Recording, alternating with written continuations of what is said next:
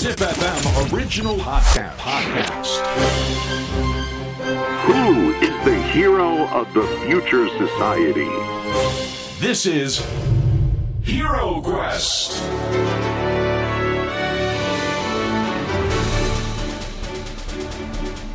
ポッドキャストナビゲーター杉原杏里です小林玲奈です ZIPFM オリジナルポッドキャストヒーロークエストこのプログラムは社会の課題を解決し豊かな未来をデザインするヒーローを探す聞く冒険プログラムです。はい本当にね、うん。もう素晴らしいもう冒険が続いてるんで。続いてますよ。ね今回の冒険のステージはノーボーダーカップヌードルズ本当大丈夫ですか？僕すげえ滑ってる感じするんですよね。もうね大丈夫ですよ。僕カップヌードルから CM 来るかな？あ来るかもしれないですよ。いや来ないよ 世界的企業がなんで僕使うんじゃん。で今回ねお迎えしているヒーローはこの方です。小林はじめさんです。よろしくお願いします。よろしくお願いします。よろしくお願いしやもうますバケるバケるバケるバケるバケるバケるける。株式会社バケル代表の小林はじめさんです。今回もよろしくお願いします。よろしくお願いします。ね、前回の、はい。まあ、シャープ29の時にですね、あの彼が手掛けているそのブランチパークだったりとか、はい。横浜のアソビルだったりとか、遊び場だったりとかさまざまなねプロジェクトのそのなんだろうコンセプトだったりとかそれをなんだ実装して何を解決したいのかみたいなのをお話ししたいただきましたけどもけどもなぜこういう考えにこの人は至るのかっていうところをちょっとね、深掘りしていきたいなといやお聞きしたいですね。はい、で、はい。あと僕あの前回の「シャープ #29」で最初に冒頭に「パーマ大佐」って言ったのは あれ多分カットしてもらってると思うんですけどもしされてないんであれば今あの謝罪を深くお詫びをしたいなと思ってます。あの そういえばよスルーでしたね。スルー。に。すすごいスルーしたから、みんな華麗に、みんなね。だってパーム大佐もご本家いますし。ね そうなんですよ。そうなんです。後で気づいたんです。すいませんいやあのねあのはい。小林はじめさんを今日お迎えしてお話をちょっといろいろ伺っていくんですがはい。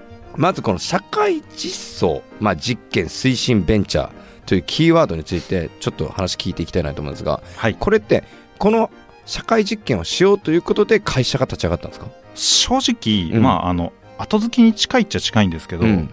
今までやってきたことってこうだったよねみたいな振り返りをした時に一番その表現しやすい言葉っていうので、じゃあやってきたプロジェクトを振り返ると自分たちって社会実験じゃんみたいな。推進してんじゃんみたいな。一番綺麗にまとめるとね、うん。えこれ、うん。その他の候補あったんですか？その他の候補もう覚えてないけど、いやだってこれさ造語なわけじゃないですか、これちゃんと取ってます？パテント、取ってないですね、そういえば。確かにこれねうん。取、っていきたいですね。これベンチャーっていうね、うんもうこれすごい僕すごい素敵だなと思うんですけどこの実際にこの社会の実験をしようと思った根幹にある突き動かすものって何なんですか？この社会実験推進ベンチャーっていう言葉が出てきた、まあ、きっかけっていうもの自体は、あの結構昔で今のそのバケルっていう会社も何人かで一緒にんやっているんですけど、このバケルになる前の会社から含めて、まあ、その時にあの先ほどちょっとお話しした遊び場っていううん。サバイバルゲームのはい。場所の運営をしているうん。会社をやっていたんですけどその時の話から多分した方がうん。いいのかなと思うんですが、ぜひぜひ。遊び場っていう会社を作った時は一番最初は僕友達が欲しかったんですよ。なんだ、えうんうんえっとはい、はい。えっといい悲しい話じゃないよね。悲しい話じゃない。よかった。よかっうん、キャラとしてはじめちゃんからちょっと悲しい話はちょっと辛い。たこんなお友達たくさんいそうな小そう林なんですよさんなのに今日しかも収録金曜日じゃないですか、はい。夕方じゃないですか、はい。そんな気持ちで花金無理。大丈夫です大丈夫です。さじ。加減です友達を作りたかった。そうそうそう。うん。でもしかしたらちょっとあの反省してもらえるかもしれない話なので、はい、え？大人になるにつれて、うん、友達ってどんどん新しい友達が増えていくきっかけってなくなっていくように思いません？私なくなってってます。でそれって良くないんですよ。う、うん。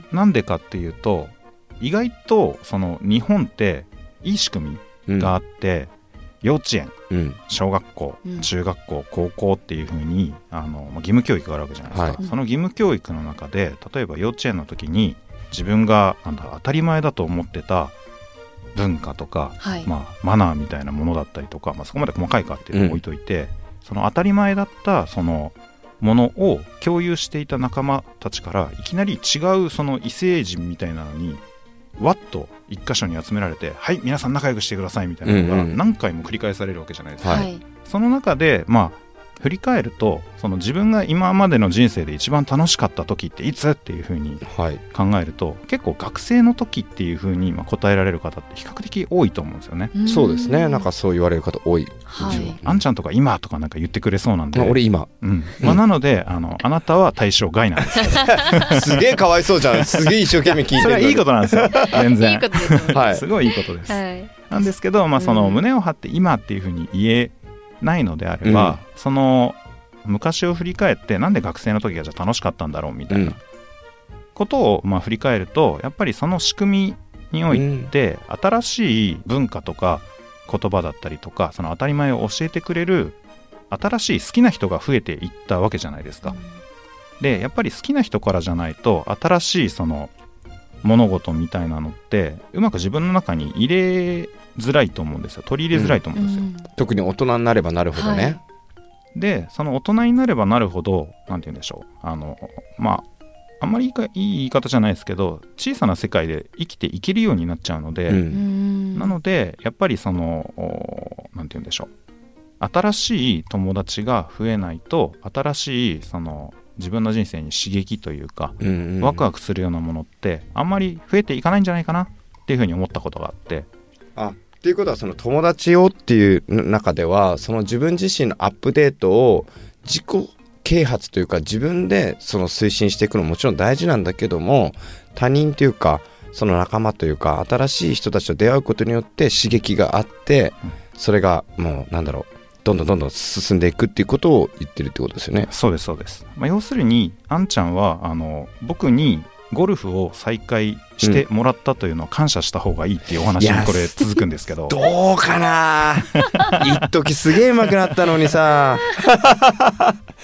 そこにオチがあるんだね。なるほどいや。ねまあまあまああのそのいろんなコンテンツもなんですけど、うんそのいろんな人に出会う環境っていうのはやっぱり大人になっても増えた方がいいなっていうのがあったのでその大人になっても友達が増える仕組みっていうのを作りたいねみたいなところからじゃあどうやったら友達ができるんだろうっていう、でその大人になってからの友達のなり方っていろいろあるとは思うんですけど、うん。共通してるのは大人になるとその、まあ、仕事ができるイコール面の皮がどんどん厚くなると思うんですよ。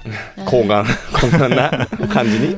でそのやっぱ面の皮を剥がしたなんだろうな素の顔でコミュニケーション取れないと仲良くなれないよねっていうふうに思っているので、はい。そのあの面の皮を剥がしてえーコミュニケーションが取れるような遊びなんだろうみたいなので、うん。いろいろああそういうことね。だからそのもうどんどんどんどんみんなさあの経験していったり加齢によってさもういろんなものがさそのなんだろういろんな顔があるじゃない。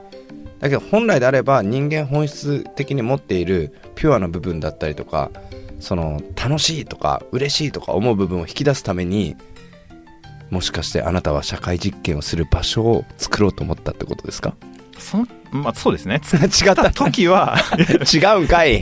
今めちゃくちゃ格好つけて今言っちゃったよ。ありがとう。なんか整理して話すと、はい。そうなるんだけど、うん。えっと、元はそのやっぱり友達増やした方がいいよねっていうの、うん。友達が増えるコンテンツなんだろう。サバゲー楽しいよね。俺サバゲー好きだしサバゲーが気軽にできるような場所、できたらいいじゃんみたいなあそういう形でまあ始めたっていうのはあったんですけどそこからもう10年ぐらい経ってるのでそれを整理整頓して綺麗に喋るとそんな感じっていう。ただその綺麗な方だけ喋ると当時そんな考えてたっけなっていうもあこれ あるあるです。あるあるです。あるあるなんですか？あるあるです。はい、あるあるです。もう僕もすごくいろんなメディアの方に取り上げていただいてすごく感謝してるんですけど、はい。話す内容がどんどんかっこよくなってるんですよ。だけど当時振り返って本当に胸に手を当てて考えるとそんなこと考えてたっけなとか。その時はがむしゃらになんかうん例えば今の小林はじめ氏の話だとはい。友達を作る場所とか友達を作る手段を考えよう。僕が例えばモビリティ作ってる時は自分が乗ってみたいとか。うん。あとはその車椅子レーサー作ってる時は伊藤智也というおじさんを速くしたいとかっていう N が意外にちっちゃかったりとかするんですよねパイが。それがどんどん広がってかっこよくライターの方たちとか引き出しをどんどんどんどんやってくれてかっこいい話になるんです。これ歴史上の人物も多分僕そうだと思いますよ。そうだと思いまちょっと後す付けにね、はい。なっていくんですね。もう本当にあの全国のね坂本龍馬ファンの方たちとか、はい。敵に回したかもしれないですけど本当にそんなこと考えて龍馬動いてたって思っちゃいますよね。そうですよね。司馬遼太郎さんがちょっと脚色してませんかとか。確かに僕も好きなんで、はい。あの龍馬が行くを持ってあの留学したぐらい好きだったんですけど、なんか自分がいろいろとあの書いていただくきっかけが、まあ、うん場所が多い中であちょっともしかしたらっていう疑いは最近できたんです。あるあるだったんですね。まあでもどっちもね本当なんで。そうですね、はい。両方とも、あの僕一回ねはじめちゃんとそのヒロ X の方で対談させてもらった時に彼が言ってた言葉あの話で面白かったのがえっと表参道の骨董通り沿いに、はい。あのバーを開いたんですよね、バはレストランですーね。レストランかな、うん。で結構さあの場所の辺皆さん知ってると意外に駅から遠いじゃないですか。ちょっと歩きますね。ちょっと歩きますよね。はい。でそこにまあしかも地下でしたっけ？地下です。だから結構その集客力としては確かにすごく一等地だけどもレストランを開くというよりあそこなんかどちらかといえばファッションブランドがあったりとかそうですね。ハイブランドのところじゃん、うん。でなんでそのなんかレストランとしては立地としてはその100%ではないところに作ったの？って言ったら、うん。あのいやいや男の人と女の人がねデートをしに来て帰り少し時間あった方がいいでしょと。その10分でも歩いてその間にもしかしたらもう一軒行けるかもしれないじゃんとか。確かに。であそこだとね右左行っても、まあ、タクシーに乗ったら、まあ、左だったら、まあ、例えば渋谷方面とかはい。右だったら六本木方面とか。そういう時間を作るためにやったんだよねとかっていう話を僕は聞いたんですけど覚えてます？覚えてます。今思い出しました。いや今思い出したのがあれ面白いなと思ってたんですけどね。面白い。でも本当にその通りですよね。だからあの時間って独特な空気もうねこのリスナーの皆さん絶対経験してるじゃないですか。大人の方々大人のね時間があるじゃないですか、え。そうですねあの時間ってさっきまで楽しく会話した2時間の食事よりも大事じゃないですか、え大事大事。どう 大事です。するかっていうね。まあ、そのそのお店はもともとそのデートとかで使ってほしいなっていうコンセプトだったので、日本人男性ってシャイですよねっていう話もあったりするので、うん。はい。その食事中にこの後どうする？みたいな、うん。まあ、それこそお家に呼ぶのか、うん。うんそれとも次もう一軒バー挟むのか、うん。それとも帰りがけに次の約束をするのかとかうん。もろもろのその本当はやりたいことって食事中にできないじゃないですか。そうですね。なので、まあ、リスナーの方にもぜひうん。あの参考にしていただきたいんですけど、女性を口説きたいデートの時は絶対に駅近の店選んじゃダメだよっていう。ああそれはあるねあうんめちゃくちゃわめちゃかる。くちゃわかるけど僕が言いたいのははじめちゃんとご飯行く時大体俺行き行き近だったりするから すぐ帰りたいのかなって。お前とはデートしないだろうが いやでもそれわかります？レイナちゃんどうどう思います？めっちゃわかります。やっぱ近いと、うん。もうごちそうさま、はい、バイバイになっちゃうんで。確かに。こっちもなんか、え、どうするの？どうどうする？え、2軒目行くの？それとも解散？みたいな。そうだよねこの、こっちも気使うみたいな時間になるんですよい。やいいやわかるわだからなんかその、あの時間なんだろうゴールデンタイムだよねゴールデンタイム。あの時間む無駄にすると終わるよねお互い、なんかもうどうしようどうしようみたいな。しかもなんかさあえて終わらせるパターンもあるじゃないですかありますありますで。その後に LINE とかであのもうちょっと共共有したかった一緒にいたかったなみたいないやー何の話これ？でもあるあるだと思う。どんな実験？いやでも歩く時間は大事ですね。大事ですよね、うん。あとその時間に歩き方とか、うんその人の仕草とかもわかるじゃないですかめちゃめちゃ見てます。女性は見てると思いますよ。めちゃくちゃ見ますよね、はい。いやだからそういう意味ではこういうコンセプトをどんどんどんどん入れてるわけですよだからもしかしたら遊びるもいや駅直結やないかい。うん。それはね。違うからね。そこはデートじゃないからね。あそこは家族だからね。そうそうそう。逆に駅近い方がいいとか、そうですよね。えー、面白い。なんかしかもあのテキーラのことを語らせたらめちゃくちゃ語る。テキーラマイスターなんですよ。と聞きたい。そうですね。ずいぶん昔の話を掘るなっていう。まあそうですね。あのそのレストラン作った後に渋谷で、まあ、テキーラのお店っていうのを作ったことがあって、はい。でその時はまだそんなになんて言うんでしょうテキーラって有名じゃなかったというか、うん。まあ、今でもそんなに有名じゃないのかもしれないんですけど、うん。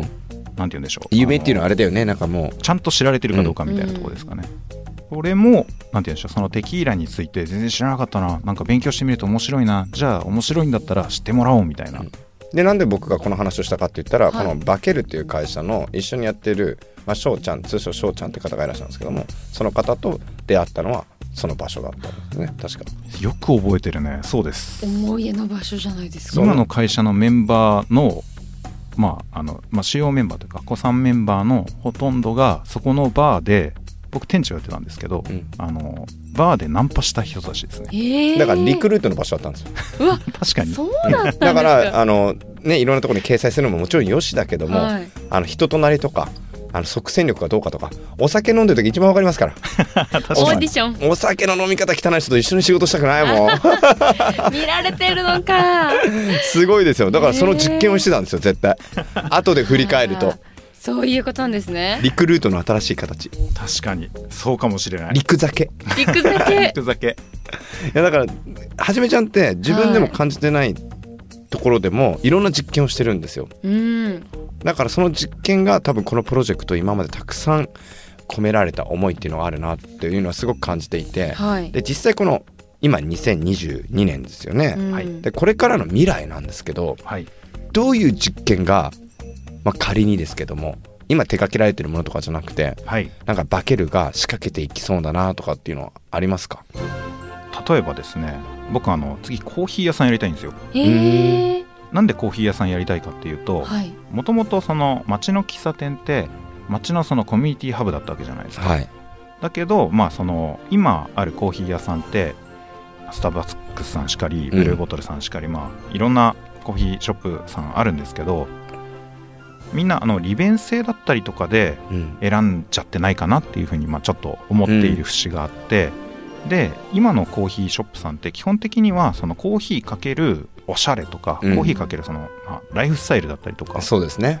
を売っている場所になっているんじゃないかなみたいな仮説がうん。僕の中ではあるんですけど、はい。そのかける〇〇の部分を入れ替えたらコーヒー屋さんでも新しいその実験ができるんじゃないかっていうふうに思ってるところがあって、で僕がそのやりたいコーヒー屋さんっていうのがメインのブレンドコーヒーはもうタダでいいと思ってるんですよ。はいでその代わりそのコーヒーを受け取る代わりにお店と約束してもらおうっていうふうに思っていて、でその約束が1日1膳みたいなはい。もので日本人シャイだみたいな話さっきあったと思うんですけど、うんはい。例えば今日来る時電車乗ってたんですけど3両目の端っこの方に乗ってたんですよね、ん。でその2両目の方の端っこの方に、まあ、あのおばあちゃん立ってたわけですよ、はい。で声かけづらいんですよね。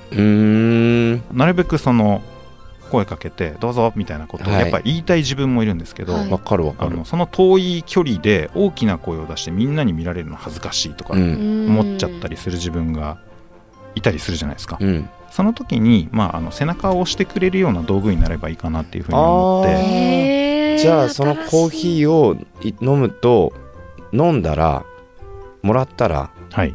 一日一回いいことしようぜ。っていう。そうですそうですそうです。なんかまあその自分の近しい人でもいいと思うんですけど、まあシンプルにありがとうを伝えたりだったりとか、その感謝の気持ちとか、まあ、人が笑顔になるようなことをやるよみたいな思いっていうのは基本的に誰しもが持ってると思うんですけどそれをなんかやろうねっていうふうに言われても絶対日々忘れるじゃないですか、うん。はそしたら、まあ、コーヒーって結構毎日飲む人は毎日飲むルーティンになるもんね。なので、まあ、例えば、まあ、本当はこれあのオリンピックの時にやりたかったんですよね、うん日本に来てチケットの買い方わかんないとか道に迷って、まあ、どういったらいいかわかんないみたいな人に、いうん。あのこのコーヒーカップ持ってるやつに声かけなよ助けるからみたいなツイートしたかったんですよ。うーん。だからあれですよね子供とかベイビーがいる人たち妊婦さんとかのマークあるじゃないですか、はい。何でしたっけ？まあそれに近いです。ママタニティマーク。マタニティマーク。でやっぱりああいうのって僕すごく大事だと思ってるんですよ、うん。でまあ基本僕座らないんですけどうん。電車とかで、うんあの変な話あのこれは自分の主観ですけどプライオリティシートとか絶対一回も座ったことないんですよ。ああれ優先席って書いてあるけど座ってちゃ声かけづらかったりするじゃない。ーうん。うん。だから僕は絶対座らない。でまあこれは僕の考え方なんですけど結構これイギリスで住んでた時にすごい僕感じたことがあって、実験をしたことがあるんですよ。プロジェクトをやってる時に。車椅子に乗ってうんうんうん。本当に車椅子の生活ってどこがその自分の考えがちょっとずれてるのかなっていうのを実験したことがあって。実際に乗ってみた2週間ぐらい。へえへえ2週間。2週間ぐすらいごいですねでまあ今思うとかなり稚拙なやり方をしてたんですけど、まあ、借りてきた車椅子に乗ってたらバスとかうん。めちゃくちゃタトゥーガンガンのお兄さんとか助けてくれるんですよ。うーん。嬉しい。うん、でもちょっと気まずいわけですよ僕は実験してるから。はい。確かに。そうですよね。そう。でやっぱりなんかああいうのってお互いにされた方は嫌じゃないしした方もその何かいいことしたっていうなんだろう、気持ちが向上していくというかなんか社会が一つ一段階良くなった感じしません？はい。しますします。多分それをコーヒーで展開しようとしてるわけでしょ？そうですそうです。早くやってくださいよ。そうですね。まあなんかいろんなその商業施設だったり、うん。まあそれこそデベロッパーさんとかが手掛ける場所の中にコーヒー屋さんって結構あると思うんですけど、うんそのコーヒー屋さんが入ればその証券の笑顔の製造工場になれるわけじゃないですか。えー、いい。すごい素敵な何？笑顔の。っていうのが広まったらそこのコーヒー屋さんしかもうなんか入れなくてよくないってなると思ってて、ん。なのでだからレベニューの考え方収入源の考え方をちょっと角度変えるわけですよね。うん。そのコーヒー1杯数百円で売るというよりはそのコーヒーを通じてみんなに笑顔を提供してうん。街の中がスマイルいっぱいになればって考えるとそこに投資をしたりとかそこに一緒に協賛をしてくるスポンサーとかなるからコーヒー1杯売らなくていいわけですよね。そうですそうです、新しいお金の回り方ですね。まあ、あとはそれがなんて言うんでしょう、まあ、コーヒーって利益率やっぱりいいので、うん。なんとか別に生きていけるんじゃないかなうーん。まあ普通のその例えばスタバでフラペチーノだったりとか、モカみたいなものは通常の値段で通常のレレジで渡せばいいだけだと思うので、いやいいですね。うん。ファンになってくれた人は逆にその約束してもらううん。コーヒーじゃなくて逆に買ってくれるようになるんじゃないかなとか、うーん。まあ、逆にどういう反応が返ってくるのか見てみたいですよね。そういう実験をしたいわけですよね。わかるな。なんか海外長かったから僕本当道側を歩くのがすごい慣れちゃってるんですよ。道路側。おう。それは男性だろうが女性だろうが関係なくて。はい。であの階段とか登ってる時に荷物持ってる人いるとうん。すげえ駆けつけて行っちゃうんですよ。わかる。私それすっごいね海外で感じました。そしたらなんか断られたこと何だ何回かあるから くじけそうな気持ちもあるんだけどへでも言わない自分の方が後悔しそうだなと思って、ーわかる素晴らしい、えでもそういうことですよね。そういうことです。そういうことです。あのエレベーターとか僕絶対最後まで押してます。もんああ私もです。そしたらそれあの今度は同じような考え方の人が45人いるとそう。どうぞどうぞみたい めっちゃなるんですよね。ななるよね、はい。でもそういう世界の方がいいですよね。そう。いう世界の。結局ねお互い気持ちいい優しい世界の方がいいですよね。すごいこれ見よがしになんかダッシュしていく人もいればそれはなんか急いでる可能性もあるからいいんだけどなんかなんかちょっとね1日ぐらいこうくれるとうん。なんかその日いい日だなみたいになりますよね。そうそうなりますなります。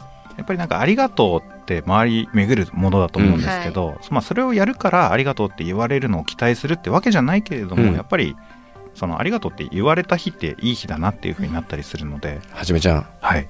今日来てくれてありがと ありがとう。う。いやまあこんなねまあはい。本当なんだろう推進力というか面白い考え方というか新しい発想とかっていうのをこう邁進していく推進していくこのバケルという会社ですけどもはい。このバケルはどんどんいろんなプロジェクトやっていく中で最後にねちょっとお伺いしたいのはこのこれからの若い子たちっていうかまあこれからっていうのは大人もみんなそうですけども未来豊かなはい子たちに対してなんかメッセージとかありますか、メッセージ？この実験をねどんどんどんどんやっていくわけじゃないですか、はいうん。もうぜひね僕はあのアソビルとかも行ってほしいし、うんその感じてほしい大人たちが真剣に実験をして世界を良くしようとしている姿をそうですね。諦めないでほしいですね。何よりも。やっぱりなんか結構僕たちのその仕事みたいなものもあ突飛な企画だったりが多かったりするので、はいさっきのコーヒーの話も例えば投資家さんとかにお話しするとえそれ儲かんのみたいな感じになっちゃったりするんですけど、利益の取り方ってそれだけじゃないよね、みたいなのって、若いうちからそのなんて言うんでしょう。分からないところも絶対あると思うんですけど、それを助けてくれる人絶対いると思うんですよ。はい。なので自分がそのこれやりたいとかここの何かを変えたいだったりとか、そういう思いがあるんだったら諦めないでやり続けてみることっていうのを本当にやってほしいっていうかあれですね。過去の自分になんかちょっと言ってるような感じですねこれね何かあったんですね。いやいやいろんなことを積み重なれて。あの日。あの日。諦めないでよかったなもしかしたらデートで失敗したんじゃないですかね。それが。ありますね。駅近にはったんで、い、ぜひ次回のねゲストに来ていただいた時は、小林はじめ、えーあの10分何があったっていうテーマでね お話を聞ければなと思います。それ気になるな。今後のゲストの人にみんな聞きましょうか。あのデートの食事のあの10分失敗したことありますかって。ででも確かに勉強になりそうですよなりそうですね、はい。その失敗をやっぱデータで、はい。あのどんどんどんどん構築していってアルゴリズム作っていくっていうのも面白いかなと思いますが人間多種多様というか10人トイレなんで、えーこの多分アルゴリズムは成立しません。しなかった。諦めました？諦めました。ここだけは諦めさせてください。あの妻もおりますので。そうですね。現実的に、はい。はい。いやー、はい。小林はじめさん今日はありがとうございます本当に。いやこありがちらこそありがとうございましたさあヒーロークエスト今回は株式会社バケルの代表小林はじめさんをお迎えしました。ありがとうございました。ありがとうございました。ヒーロークエスト次回の冒険もお楽しみに。Hero Quest.